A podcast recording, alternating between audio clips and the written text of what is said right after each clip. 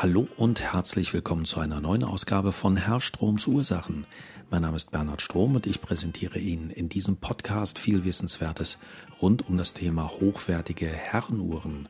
Heute haben wir wieder mal drei Fragen an Herrn Strom und von meiner Seite zumindest drei Antworten darauf. Ähm, in diesem Fall und bei dieser Ausgabe geht es um das Thema Zoll, es geht um das Thema Namenseintrag und um NATO-Bänder.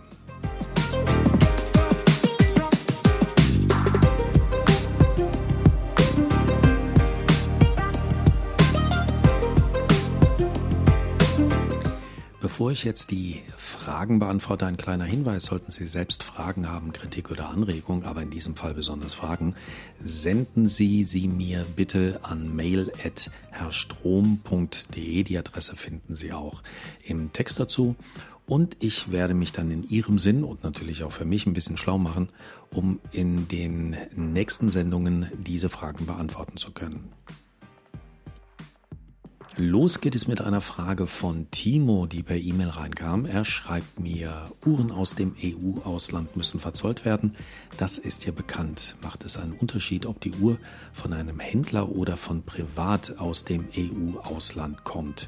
Und zweiter Teil der Frage ist, gibt es für Großbritannien eine Sondervereinbarung zur Verzollung? Lieber Timo, lass mich mit dem zweiten Teil der Frage anfangen, die sich auf Großbritannien bezieht. Ähm, da dieser Podcast jetzt wahrscheinlich sehr, sehr lange im Netz stehen wird und das äh, wirklich jetzt Stand Mitte 2021 sich dann auch wieder ändern wird, ähm, kann ich so genau, möchte ich auch so genau gar nicht darauf eingehen. Nach dem Brexit ist äh, Großbritannien EU-Ausland und auch dort gelten ähm, Einfuhr Regeln, Einfuhr, Umsatzsteuer, ähm, Regeln, Zölle etc. etc. Das lässt sich sehr, sehr einfach jeweils nachschauen, Stand der Dinge unter zoll.de. Da lassen sich eine, alle Informationen finden.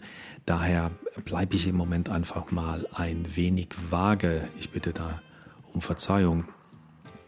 Jetzt aber zum ersten Teil, ob es bei der Verzollung einen Unterschied macht, ob ich Ware von einem Händler oder von einer Privatperson einkaufe, immer von außerhalb der EU? Ähm, interessante Frage, wirklich. Ich war mir im Moment auch relativ unsicher, habe ein bisschen nachgeschaut und nein, es gibt in allen Zollbestimmungen da eigentlich äh, keinen Unterschied, auch in den Formulierungen, ob die Ware jetzt von einem Händler oder ob sie gebraucht von privat verkauft wird, sondern die Bestimmung heißt immer nur, dass wenn ich eine Ware äh, außerhalb der EU einführe und äh, die Einkäufe höher liegen als 22 Euro, dann werden für Deutschland gesehen jetzt 19 Prozent Einfuhrumsatzsteuer fällig. Und bei Einkäufen ab 150 Euro wird zusätzlich auch noch Zoll äh, fällig, also die sogenannte Zollgebühr. Die Höhe schwankt je nach äh, Art der Ware und es kommt darauf an, was man hat. Das sind dann zwischen zwei und drei bis hin zu sieben Prozent, die dann nochmal oben drauf kommen. Aber konkret, nein, es ist vollkommen wurscht, ob privat gekauft oder ob von einem Händler gekauft. Und von mir ergänzend wie immer der Zusatz, wenn es um das Thema Zoll oder EU-Ausland geht, es immer wieder gerne vergessen wird, auch unsere Nachbarn aus der Schweiz gehören nicht zur EU. Also wer Uhren in der Schweiz bestellt und sich wundert, dass er vielleicht ein bisschen billiger drankommt, da kommen dann auch noch einiges an Prozenten obendrauf, 22, 23, 25 Prozent, je nachdem wie hoch und welche Art der Ware. Daher also ein bisschen Obacht auch bei der Einfuhr aus der Schweiz.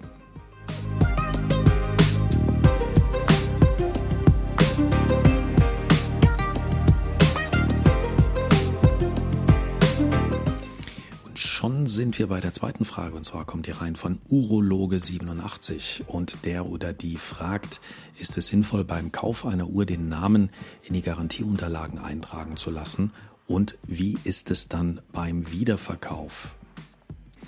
Kurz zur Erklärung, was damit gemeint ist. Ähm, wer schon mal eine Uhr, ich sage jetzt mal beim Konzessionär neu gekauft hat, der bekommt je nach Uhrenmarke dort auch ähm, Garantiezertifikate oder ein ein ähm, Kärtchen oder, oder Papierunterlagen, die ausgefüllt werden, in denen dann ähm, die genauen Daten der Uhr eingetragen werden, also die Seriennummer, äh, die Type, dann kommt der Händlerstempel rein, weil es halt einfach auch für die Garantie wichtig ist, wann die Uhr gekauft wurde und äh, welche Uhr es denn nun genau ist.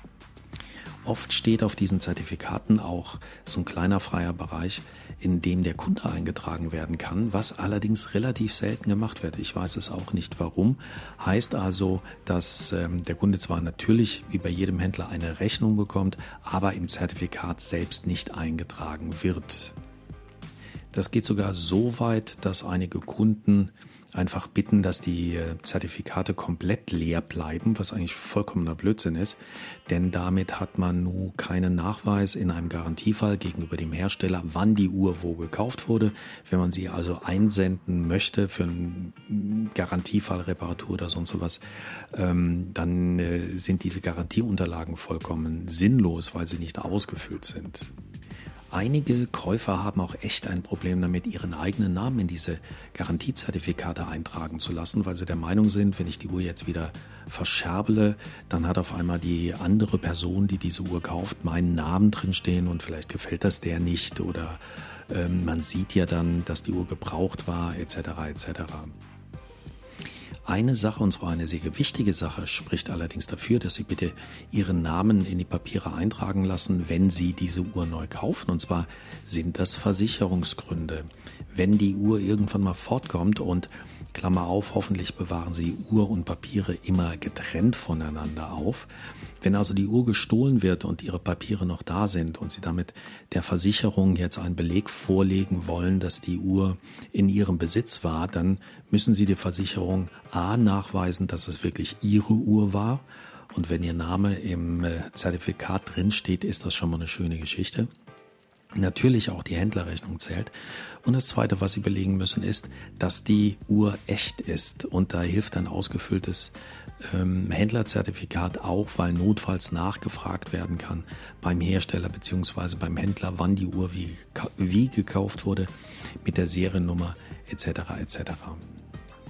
Und natürlich ist es so, wenn Sie diese Uhr auf dem zweiten Markt gekauft haben, also wenn Sie jetzt eine Uhr von einem Erstbesitzer erwerben und da steht jetzt äh, Jimians Brunski in den äh, Papieren drin und es besteht noch Garantie, also die Uhr hat eine 5-Jahres-Garantie. Nach zwei Jahren haben sie diese Uhr von Herrn Chimians Brunski abgekauft und dann kommt es zum Garantiefall, dann ist es vollkommen wurscht egal, welcher Name in diesem Zertifikat drin steht. Es kommt für den Hersteller, der ähm, in Regress genommen wird bei diesem Garantiefall, dem Sie die Uhr einsenden, nur darauf an, dass diese Uhr mit dem Verkaufsdatum und mit einer gültigen Garantiekarte versehen ist. Und wie der Name heißt, das ist ja wurscht.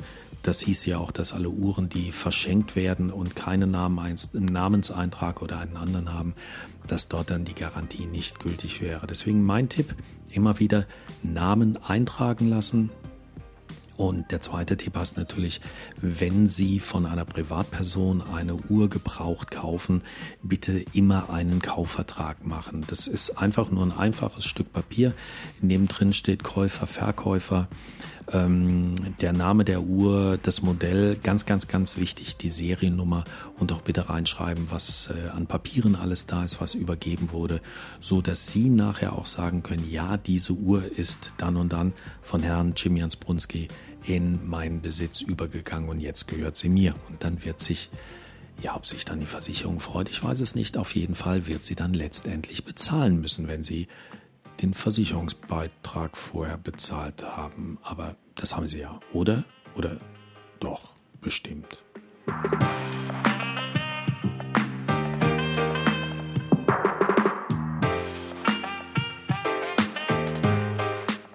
Last but not least wie es so schön heißt bei unseren französischen Freunden. Die dritte Frage, sie kommt von Sven und sie lautet, woher kommt eigentlich der Begriff der NATO-Bänder und sind sie wirklich praktisch? Ähm, NATO-Bänder, das sind diese langen, einteiligen, meistens textilähnlichen äh, Bänder oder aus, aus Synthetik, ähm, werden auch Durchzugsbänder genannt die im Gegensatz zu einem zweiteiligen Lederband zum Beispiel, da gibt's ja immer den Lochteil und den Schließenteil, aus einem einzigen Teil bestehen. Die Federstege bleiben in der Uhr selbst und zwischen Federsteg und Uhr kann ich dann sozusagen untenrum dieses Band durchziehen, deswegen auch der Name. Und äh, vor allen Dingen ist es sehr, sehr praktisch, da ich die Bänder sehr schnell wechseln kann. Also wirklich ursprünglich waren es wirklich äh, diese sehr einfachen, äh, meistens auch in Schwarz und Oliv äh, gefertigten Bänder. Die gibt's schon seit dem Ersten und dem Zweiten Weltkrieg. Und äh, einfach, weil sie wesentlich strapazierfähiger sind und waren als äh, Lederbänder. Und äh, zu dem Zeitpunkt, also in den 20er, 30er, 40er Jahren, waren Stahlbänder sehr, sehr ungewöhnlich. Es gab meistens nur Golduhren mit Goldbändern, weil Stahl, Edelstahl viel zu schwer zu bearbeiten war. Also trug man, wenn überhaupt Armbanduhren, dann Armbanduhren am Lederband. Und dass das natürlich äh, für den militärischen Einsatz nicht besonders praktikabel ist, ist klar. Und deswegen hatte man dann zum ersten Mal diese sehr, sehr schnell austauschbaren Bänder in Schwarz und Oliv letztendlich Tarnfarbe, die man dann ähm, an die Uhren dran machte, meistens in 20 Millimetern, denn äh, dann passte es auch an 21, 22, 24, 26, wurscht egal. Die Uhren waren damals sowieso wesentlich kleiner. Das war so der Standard. Die Begrifflichkeit des NATO-Bandes selbst stammt äh, laut Historikern aus dem Jahr 1973. Da bestellte nämlich das äh, britische Verteidigungsministerium neue Bänder und äh, formulierte dafür, wie, wie es sich so schön fürs Militär gehört, einen neuen Standard und zwar den 66-15.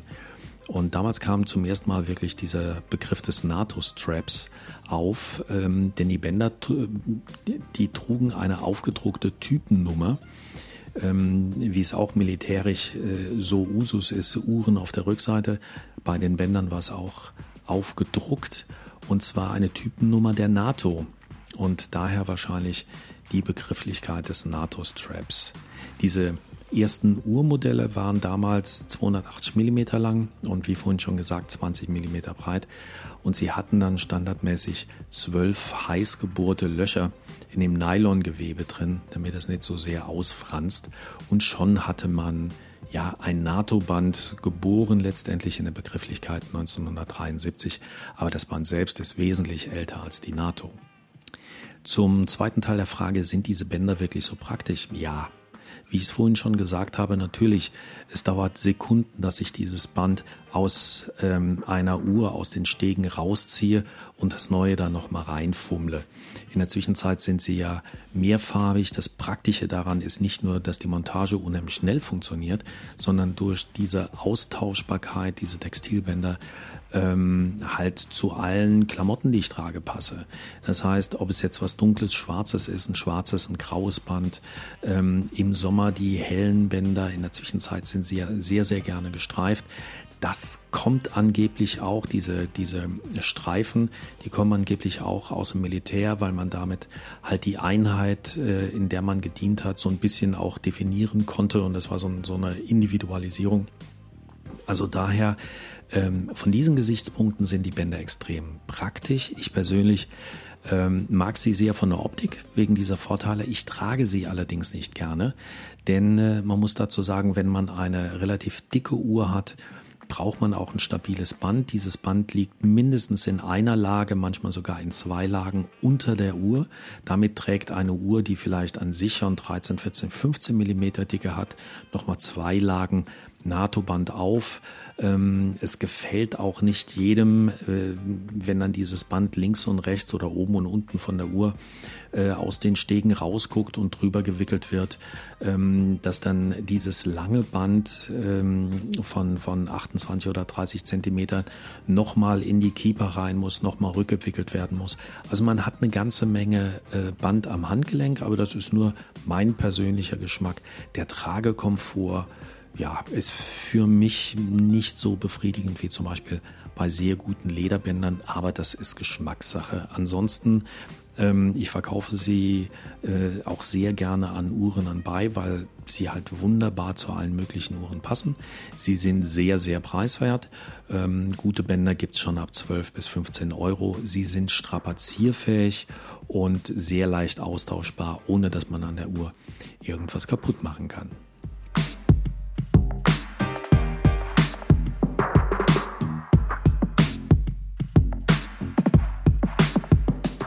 Das waren jetzt die drei Fragen von Ihnen an mich und die drei Antworten von mir an Sie zurück. Ich hoffe, dass die Fragesteller damit zufrieden sind. Sollten Sie, liebe Hörer, selbst noch eine Frage haben, Ihnen jetzt mittendrin was aufgefallen sein, dann einfach her damit, am einfachsten per Mail ähm, an die Mailadresse mail.herrstrom.de, wie gesagt, auch unten noch in meinem Text drin. Und ich werde mich bemühen, eine Antwort zu finden. Sollten Sie mindestens genauso gerne lesen wie hören, dann äh, besuchen Sie mich doch einfach online unter www.herrstromsursachen.com, meinem Uhrenblog.